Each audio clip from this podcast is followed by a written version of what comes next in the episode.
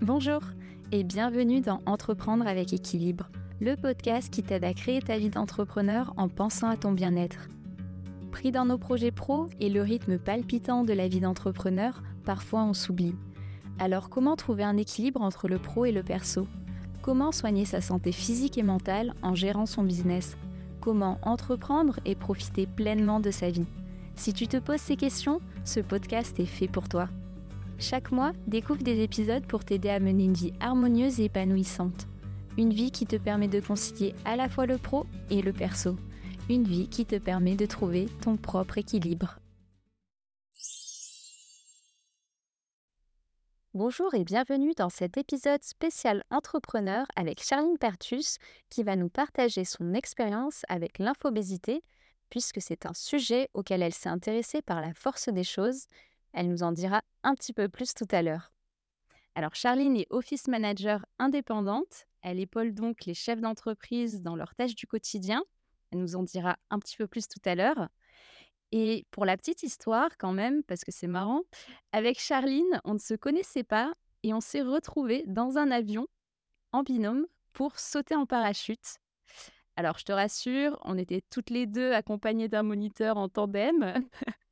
Mais voilà, on avait gagné ce saut en parachute et avec Charline, ben, on a eu un bon contact et on s'est revus par la suite pour parler de, plein de sujets, dont notamment l'infobésité aussi. Bonjour Charline et bienvenue sur le podcast. Je suis ravie de t'accueillir aujourd'hui. Bonjour Némia, merci beaucoup de m'avoir invité sur ton podcast. Effectivement, je nous rappelle cette anecdote où on a sauté ensemble euh, dans le même avion, ce petit coucou. Et des liens se sont, se sont noués effectivement à ce moment-là. C'est vrai que ça, ça, crée des liens forts de se retrouver dans un tout petit avion à, à quelques minutes de sauter en parachute. Surtout que la porte était en plastique. C'est vrai. Alors, je vais te donner la parole, Charline, pour te présenter. Mais avant, j'ai un petit jeu, comme tu le sais, que je propose à mes invités pour permettre aux auditeurs et auditrices d'en savoir un petit peu plus sur toi. Et pour ce jeu, on a besoin de deux vérités et un mensonge. Le but étant de deviner où se trouve le mensonge, mensonge qui sera dévoilé à la fin de l'épisode.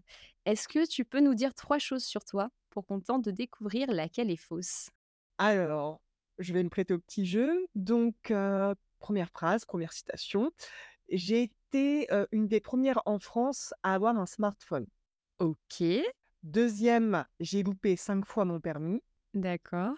Et troisième, j'ai failli mourir en trafiquant un compteur électrique. Ah oui, Ok. Bah écoute, hâte d'en savoir plus.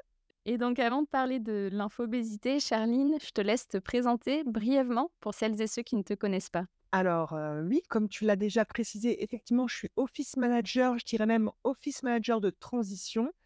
C'est-à-dire que je vais accompagner les TPE, les entreprises sur leurs questions de structuration administrative, de transformation digitale je fais aussi des audits organisationnels pour les aider. En fait, j'arrive vraiment quand les entreprises ont des problématiques d'hypercroissance ou d'efficience. Je les aide à se structurer et après, je vais passer la main à quelqu'un qui va être peut-être en interne ou en externe, mais qui va être plutôt dans la gestion. On peut dire que tu es le bras droit du dirigeant? Oui, c'est très amusant parce qu'il bah, y a eu un poste de Yomi Denzel sur ce sujet, comme quoi il recrutait maintenant des assistants qui faisaient monter en bras droit en COO, en directeur opérationnel. Et effectivement, tout ce qui se passe maintenant au niveau du freelancing et de l'office management, on commence à voir la valeur des office managers, des assistants, des assistants virtuels. Donc, ça fait très plaisir. Il était temps. Il était temps. Et donc, aujourd'hui, on va parler de l'infobésité. Déjà, qu'est-ce que c'est l'infobésité et comment tu t'es intéressé à ce sujet? Alors, j'ai découvert ce terme puisque j'ai effectué quelques recherches suite à un petit problème que j'ai rencontré. j'ai commencé l'entrepreneuriat en 2020. J'étais super excitée, j'étais très enthousiaste par tout ce que je faisais parce que quand on est dans l'entrepreneuriat, en freelancing, on rencontre des gens extraordinaires, des gens qui ont faim, des gens d'horizons mmh. différents. Donc, c'est génial, ça nourrit notre pensée, notre créativité. Dans le milieu de être office manager, on peut trouver un point où ça va être notre pilier de, notre boîte, mais souvent on a une culture digitale, on a une culture générale à 360 degrés de mmh. ce qu'est une boîte. Donc on va se cultiver sur tout. Et donc moi, j'étais vraiment à fond et tout ceci. Et en 2021, janvier 2021, je vais voir mon médecin parce que je suis un petit peu fatiguée, c'est bizarre. euh, Je suis en pleine forme, j'adore tout ce que je fais, mais je suis fatiguée. Je vais voir mon médecin pour lui dire, je comprends pas, j'arrive pas à récupérer. Pourtant, j'ai l'impression que je dors, je mange bien, je commence à, à faire attention à ma santé euh, physique et mentale. Et là, le médecin me dit, euh, Ben, c'est très simple, vous continuez comme ça, je vous arrête dans une semaine et je vous envoie à l'hôpital. Je fais, Ouf, je fais: «Mais qu'est-ce qu'il raconte?» il me dit: «Vous êtes dans un état de fatigue, vous ne» il me dit: «Vous avez plus de tension, vous avez plus rien, heu, ça va pas du tout» et là je fais: «Mais non, je tout va bien, c'est juste que là, j'arrive pas à récupérer en ce moment, mais» il me dit: «Non mais» il m'a dit: «Taisez-vous». Il me dit: «La prochaine fois, vous venez avec quelqu'un, un ami, un compagnon, quoi que ce soit et je lui explique ce qui est en train de se passer, dans une semaine, vous allez à l'hôpital si vous ne m'écoutez pas» et là, il m'a dit: «Vous êtes fatigué» et il me dit: «Là, je veux que vous rentrez, vous ne voyez personne pendant 3 jours» parce que j'avais tendance à m'occuper des problèmes des autres et Ouais, en fait, quand on aime bien résoudre des problèmes, on goupille un peu notre cerveau. On peut pas juste le mettre en mode résolution de problème au niveau professionnel. Je sais pas comment les gens moi, après, je résous aussi au niveau personnel et j'aime ça. J'aime résoudre des problèmes. J'ai une excitation, un plaisir à trouver la solution des problèmes et ce médecin m'a dit un truc aussi très intelligent. J'ai un médecin très intelligent, un médecin généraliste très intelligent, je tiens à le dire. Il m'a dit, heu: «C'est sympa, hein, de se de se shooter, heu, à l'adrénaline» mmh, et je fais: «Waouh, OK». Je rentre chez moi et il m'avait dit: «Aussitôt que j'ai un peu froid, que je frissonne, je vais dans le lit, je vais me coucher. Je dois manger que chaud mmh et je ne dois rien faire» et là, je me retrouve de devant mon ordinateur et je ne savais plus comment on faisait pour ne rien faire. ouais, Et là, je me suis dit: «OK», j'ai dit: «Je vais je vais me reposer, je vais juste bouquiner» et là, le livre que je sors, «Comment devenir plus productif». Je me suis dit: «Bon, Charline, là, heu, pose-toi, il y a quand même un problème». Donc je l'ai écouté, j'ai prévenu mes amis, il fallait que je reste chez moi, que je mange chaud. En fait, il faut manger chaud pour, heu bon ça, c'est des conseils au niveau alimentation, mais quand vous êtes hyper fatigué, les crudités, ça vous fatigue parce qu'il faut que vous que votre estomac réchauffe les crudités. Donc ouais. si vous êtes dans un état de fatigue, mangez chaud en compote et en purée. Demander le moins d'efforts possible à son corps. Exactement et heu, donc j'ai essayé de rien faire, donc c'est très compliqué et là, je me suis rendu compte qu'on n'arrive plus à être paresseux. On procrastine, mais la paresse est en train de disparaître et ça, c'est un enjeu du du siècle, je trouve. C'est-à-dire ne rien faire et juste voir la beauté du monde et ne rien faire, contempler, c'est très difficile. Ouais, c'est difficile. Mmh. On procrastine, c'est-à-dire on va réfléchir à ce qu'on doit faire, mais on ne le fait pas, ce qui n'est pas la même chose que d'être en état, contemplatif. Mmh. Et là, je tombe sur un épisode de Kian Kojandi, c'est un podcast qui s'appelle Un bon moment, Mmh sur YouTube et il faisait venir Verino et Olika et tu me crois ou tu me croiras pas, ils parlaient de burn-out et en fait, c'est Kian Kojandi qui avoue que sur scène, il a il tape un freeze, il a un burn-out, mais il a dû quitter la scène et son ami, qui est un humoriste qui venait le voir, voir son spectacle, a dû le remplacer au pied levé pour, heu, beh, mmh, parce que Kojandi partait à l'hôpital, en fait.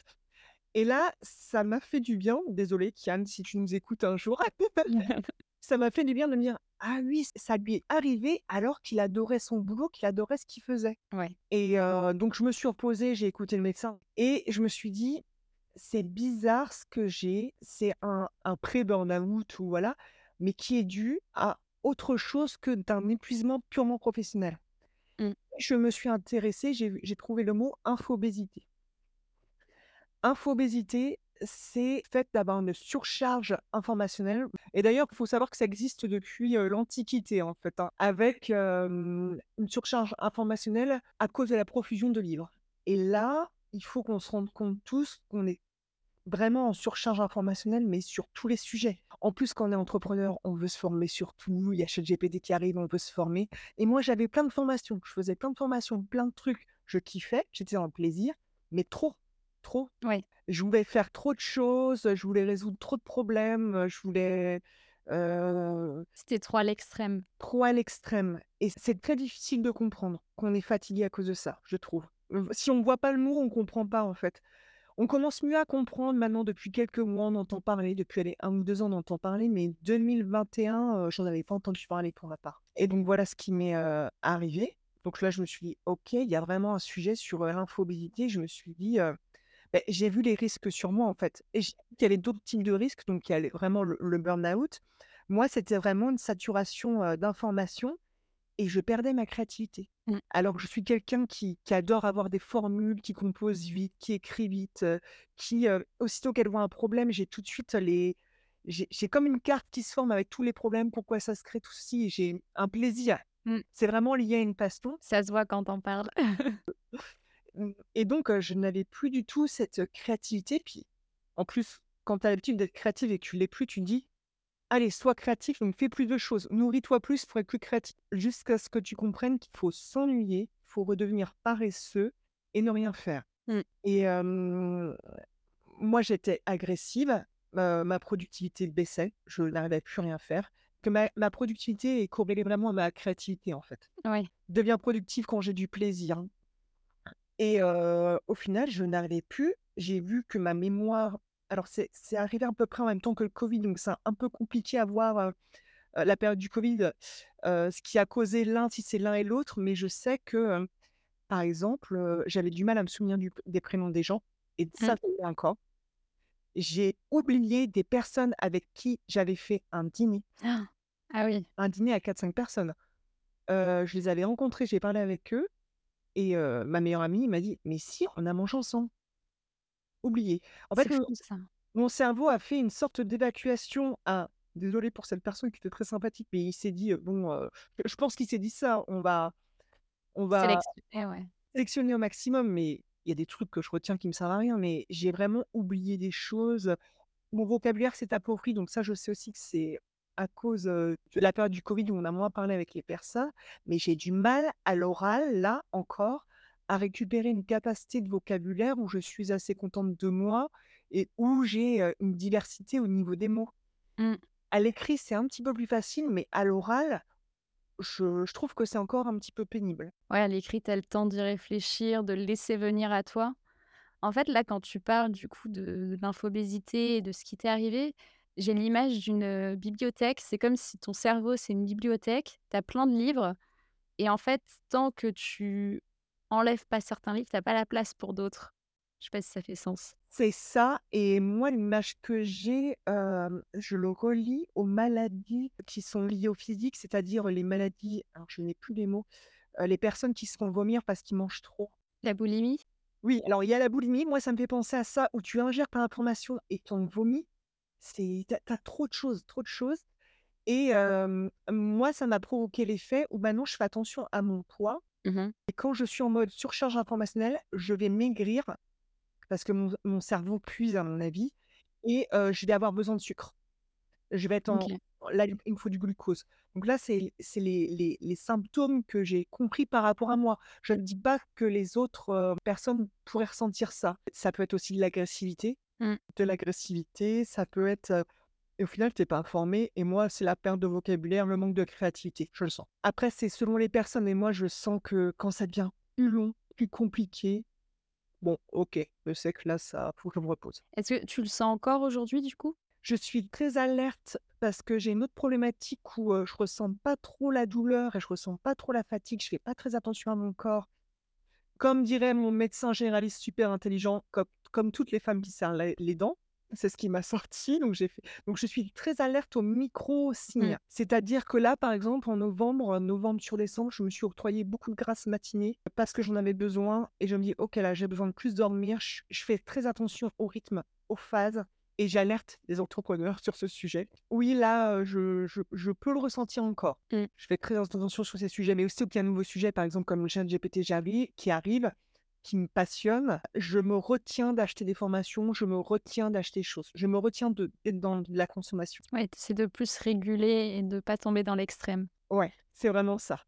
Mais c'est vraiment quelque chose de glouton, en fait. Mmh. On peut gloutonner devant une, plein de pâtisseries, ça fait vraiment cet effet-là au niveau de l'information. Mmh. Tu faisais combien de formations? Tu as une idée précise du chiffre ou pas? On avait 3 ou 4 en même temps, comme je pouvais Oui. 3 ou 4 livres en même temps.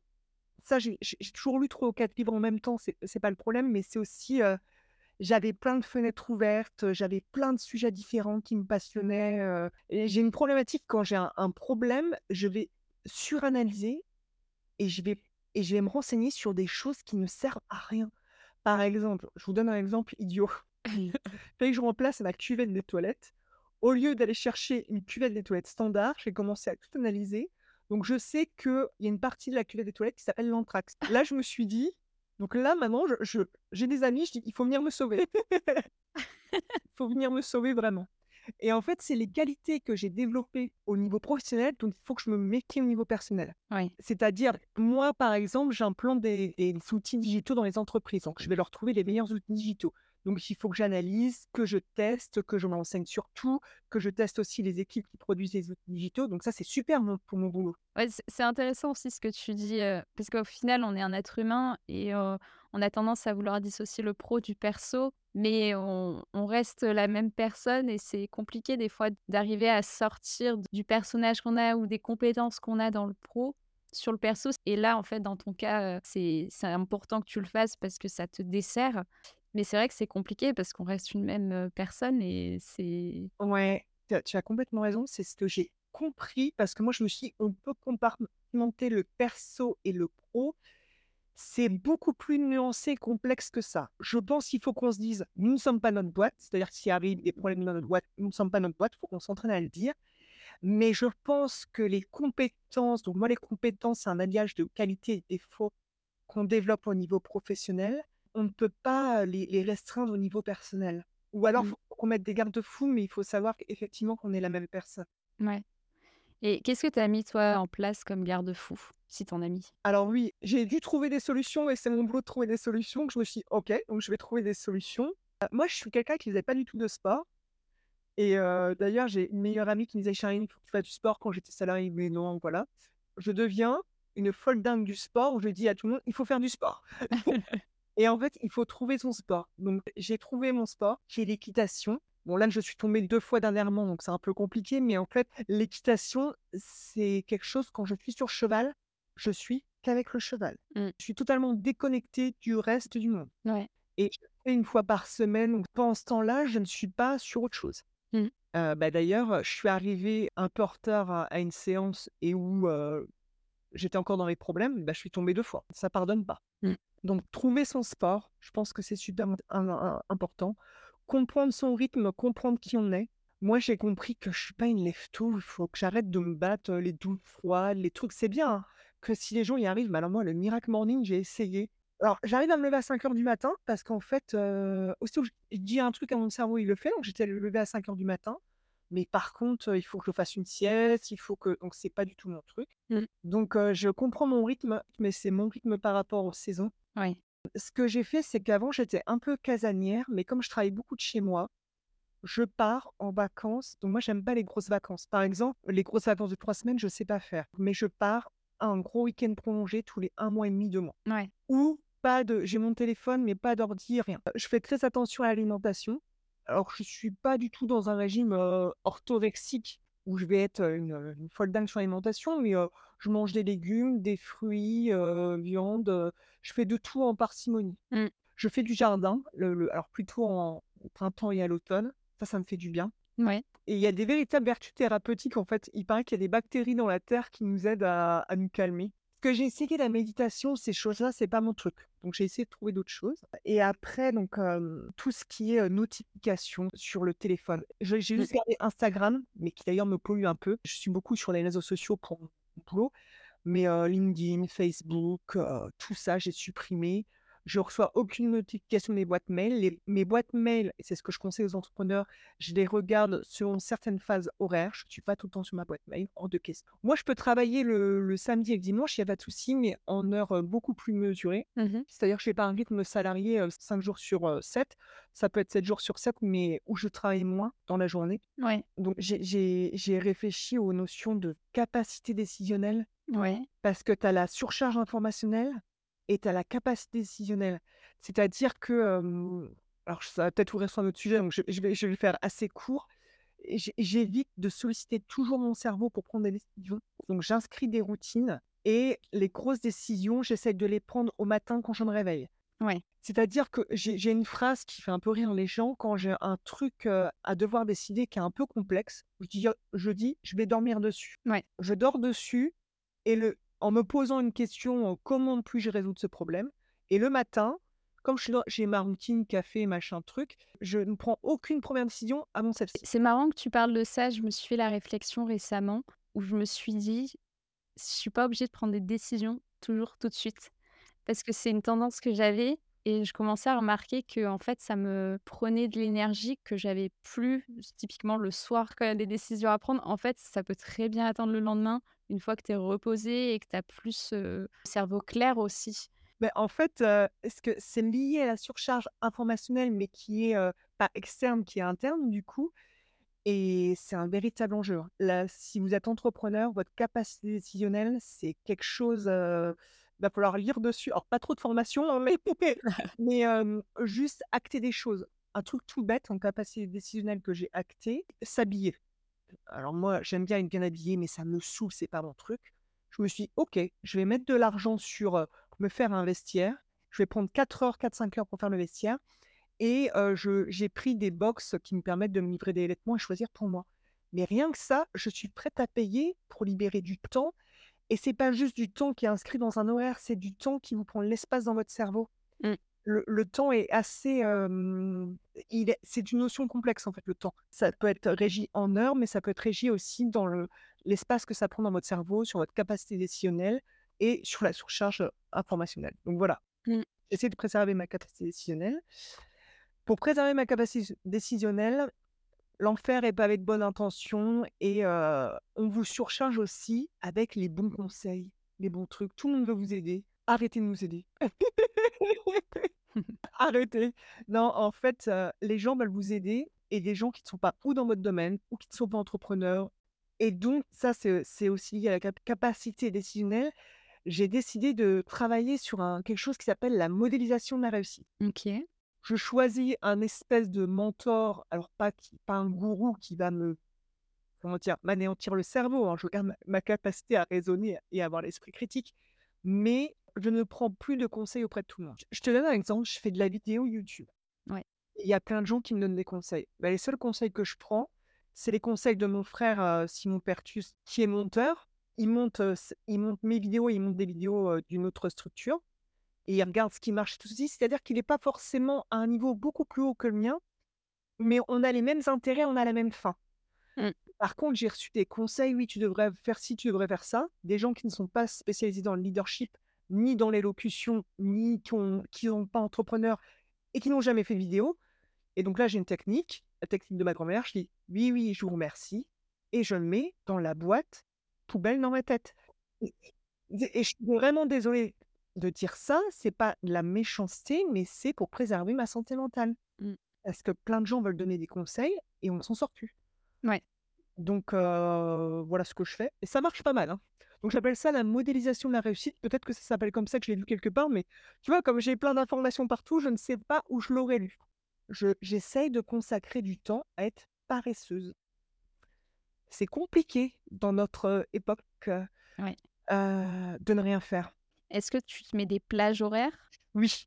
Ah oui, alors ça c'est, on pourrait dire tellement de trucs, hein, sur les stratégies, mais avoir un agenda, il faut se mettre des rendez-vous avec soi-même.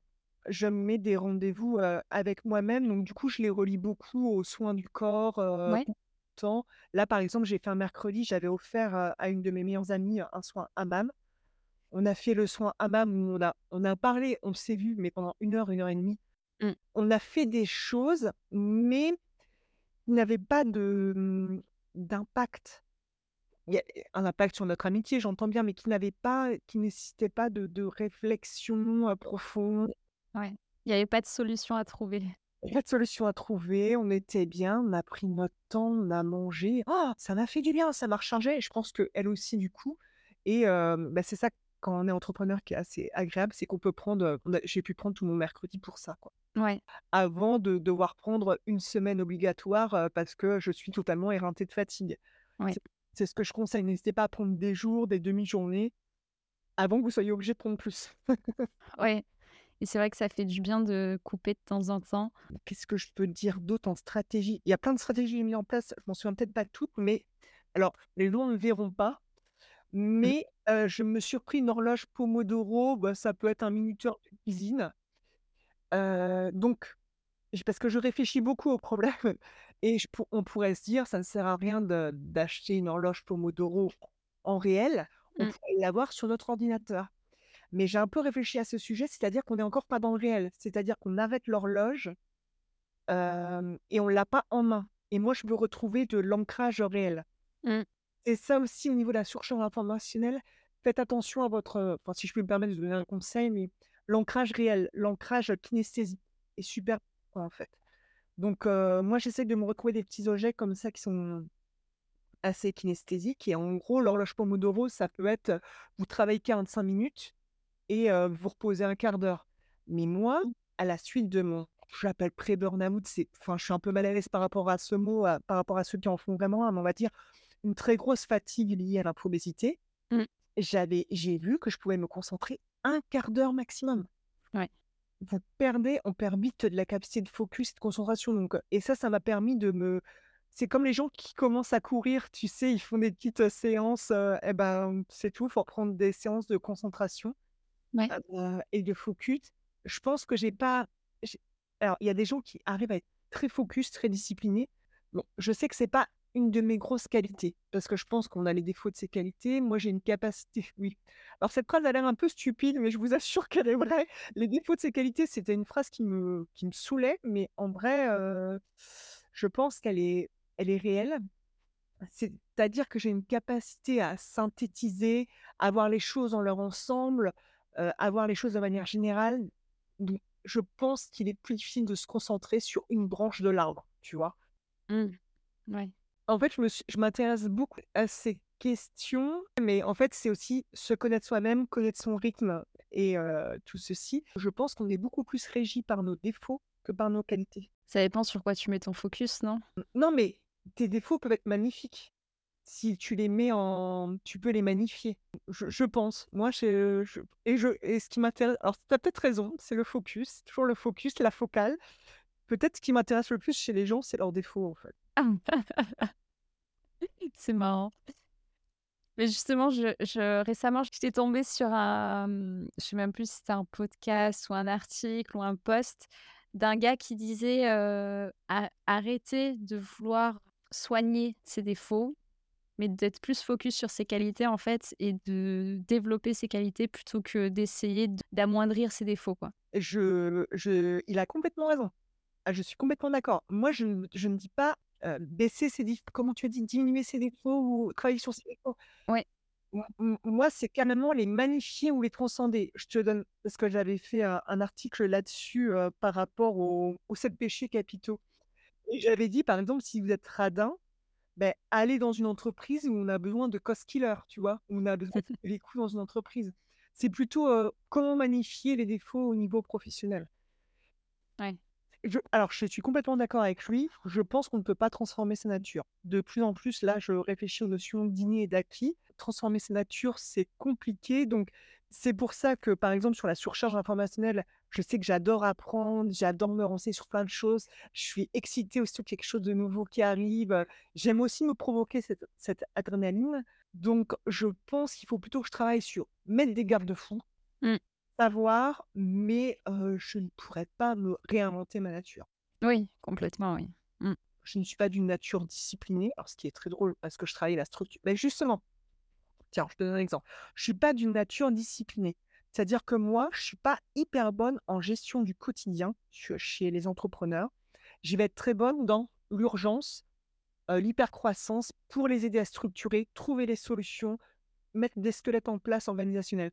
Donc tu vois, mon défaut, c'est, le manque de focus, mais avoir une vision d'ensemble, Mmh. c'est, comment le mettre en place quand tu es en freelance, même quand tu es salarié, mais je pense que quand tu es salarié, tu as un petit peu moins de facilité à mettre les choses, en place par rapport à tes qualités. Il faut qu'elles soient Mmh. regroupées par, ton manager. Ouais, intéressant. Alors d'ailleurs, un mot québécois, je remercie les Québécois pour se battre autant pour la francophonie et de nous faire des mots, aussi jolis. C'est un néo un néologisme, je n'arrive pas à le dire et heu, il y a un sociologue qui en a parlé, mais lui, il appelle ça plutôt un nuage informationnel et Ouais. je je vois très bien, ce qu'il veut dire par nuage informationnel. Ouais, puis au final, ça finit par te brouiller le cerveau. C'est vraiment, je trouve que l'image est assez jolie. Bah, complètement, c'est un sujet super intéressant, je pense, qui concerne aussi énormément de personnes. sans forcément qu'on en ait conscience. Mais, tu disais tout à l'heure que ça existait depuis, l'Antiquité, ce Oui. qui est assez ouf parce qu'on pourrait se dire c'est lié à internet. Mais peut-être qu'au final internet accélère la chose, mais ça existait déjà avant. Mais du fait de l'accélération, voilà, on s'y intéresse peut-être plus aussi ou, tout simplement c'est un effet de mode ou je sais pas, mais S'il y a des gens que ça intéresse, tu vois, je suis déjà dans la résolution de problèmes, je je m'en sors pas, hein. Je pense que ça pourrait être un enjeu business et qu'il y a des boîtes qui pourront se créer autour et il faut observer ce que font les meilleurs entrepreneurs pour moi. Je vais faire rire. Ce sont enfin, les entrepreneurs dont on a la trace dans l'histoire, ce sont Mmh. les moines et les sœurs, parce qu'il y avait beaucoup d'entrepreneuriat et là, je vois des sœurs qui ouvrent leur couvent à des élèves qui sont en terminale, qui font des stages, heu, dans leur couvent pour que les les jeunes puissent réviser tranquillement leur bac, loin de tout et donc elles louent les les les chambres. Je pense que, mmh, voilà, c'est un problème et je pense que ça pourrait être, heu, il il pourrait y avoir des boîtes qui se créent autour de ce sujet. Ouais, intéressant. Écoute, heu, affaire à suivre, j'ai envie de dire, et on va conclure là-dessus. Donc merci Charline pour ce partage. Avant de se quitter, on a quand même un petit jeu avec, un mensonge à découvrir. Alors j'avais dit le premier, c'est que j'étais une des premières en France à avoir un smartphone. Le deuxième, j'ai loupé 5 fois mon permis et le troisième, j'ai failli mourir en trafiquant un compteur. Alors pour le permis, je dirais que c'est vrai parce qu'il me semble qu'on en a parlé en plus. Ah oui, moi aussi je te l'ai dit. Oui, j'ai loupé, heu, 5 fois mon permis, je ne l'ai toujours pas. Alors, heu, avant, je le disais pas parce que j'avais un peu honte. Maintenant, comme je suis entrepreneur, j'embrasse ma part de ridicule. Oui, bah, c'est une problématique, bah, je vais en parler comme on a parlé de l'infobésité, j'ai du mal à me concentrer quand je conduis sur juste la conduite. Je vois tout ce qui se passe autour et c'est extrêmement complexe pour moi. J'ai un problème de, je vais dire suranalyse, mais je suis pas très à l'aise avec le terme, mais de qu'est-ce que je dois analyser, sur quoi je dois mettre mon focus? Je comprends. C'est vrai que la conduite, je me rappelle au début, c'est tu dois penser à tout et en même temps tu tu penses à rien et tu sais pas où est-ce qu'il faut regarder. Effectivement, c'est complexe Ouais. et donc ensuite, heu, alors je te vois bien bricoler et je dirais que tu as failli mourir, heu, en bidouillant sur un panneau, heu, d'électricité. Alors ça, c'est une histoire qui s'est passée avec mes sœurs quand on était toutes petites. Heu, je crois que j'avais 7 ans, mes sœurs 5 ans, un tout petit peu plus âgées. Mon père avait une ferme et mon père était un bricoleur et se plaignait toujours qu'il y avait pas de clous et de vis. Nous, parce que c'était plein de fermes qui étaient ensemble, on va dans une ferme et puis moi, je vois un gros truc un peu vieux, machin, avec plein de clous et vis. Donc j'emmène, heu, mes sœurs pour qu'on tape sur le truc et qu'on enlève les vis et tout ça. Donc ça s'est passé pendant plusieurs jours, on a fait ça. Puis un jour, mon père voit au loin de sa maison, heu, la ferme, heu, qui est restée toute allumée. Il dit que «C'est bizarre, je pensais avoir fermé les lumières». Il y va et au lieu de fermer les interrupteurs, parce qu'il y avait un panneau en bois, il dit: «Oh, je vais aller à côté, je vais être feignant, je vais» comme quoi la paresse des enfants. «Je vais éteindre le compteur directement». Là, il a vu le compteur, il est devenu blanc. Il nous a pas parlé pendant 3 jours, mais je pense qu'il a fait une micro-dépression parce qu'il a cru qu'il allait perdre ses filles, à mon avis, heu, je pense qu'il et il a fait venir un un électricien, le l'électricien d'EDF, donc il avait eu au téléphone le le mec d'EDF lui a dit: «Oh vous inquiétez pas, on va réparer ça». Le mec d'EDF est venu, il a dit: «Il faut que j'emmène le compteur, personne ne me croira» et en fait, on est passé à un doigt de finir, heu, électrocutés, heu, ça s'est passé à rien, donc on a une bonne étoile au-dessus de nous. Oh là là. Donc oui, oui, c'est vrai, mais j'ai un peu honte, enfin j'ai honte, ça partait d'une bonne intention. L'enfer est pavé de bonnes intentions. Ah oui, ouais, comme quoi, des fois ça se joue à un fil. Ah, c'est clair. Et non, je n'ai pas été dans les premières à avoir un smartphone. J'étais même une réactionnaire, j'avoue. J'étais dans les dernières à avoir un smartphone. Les réseaux sociaux, tout ça, j'avais j'en avais pas, je voulais pas de smartphone. Je saoulais tout le monde, je j'en ai pas eu pendant longtemps, hein, je je crois dans les 5 dernières années. Et du coup, comme j'ai eu un smartphone tard, je m'y suis quand même beaucoup intéressée sur quelle appli installer et à développer autre chose. Mais oui, j'ai eu un un smartphone vraiment sur le tard. Mmh. Ce qui amuse tout le monde maintenant parce que je suis, heu, alors pas addict au téléphone, mais très branchée réseaux sociaux, heu, J'allais dire, tu as une chaîne YouTube, enfin bah, oui, en plus sur YouTube, quand tu mets des shorts, faut souvent que tu repartes de, heu, ton portable. Donc j'ai switché. Mmh. J'ai Tu passé du côté obscur. côté obscur de la force. Avant que j'oublie, une dernière question, Charline. Quel est le meilleur moyen pour te contacter justement en parlant de smartphone?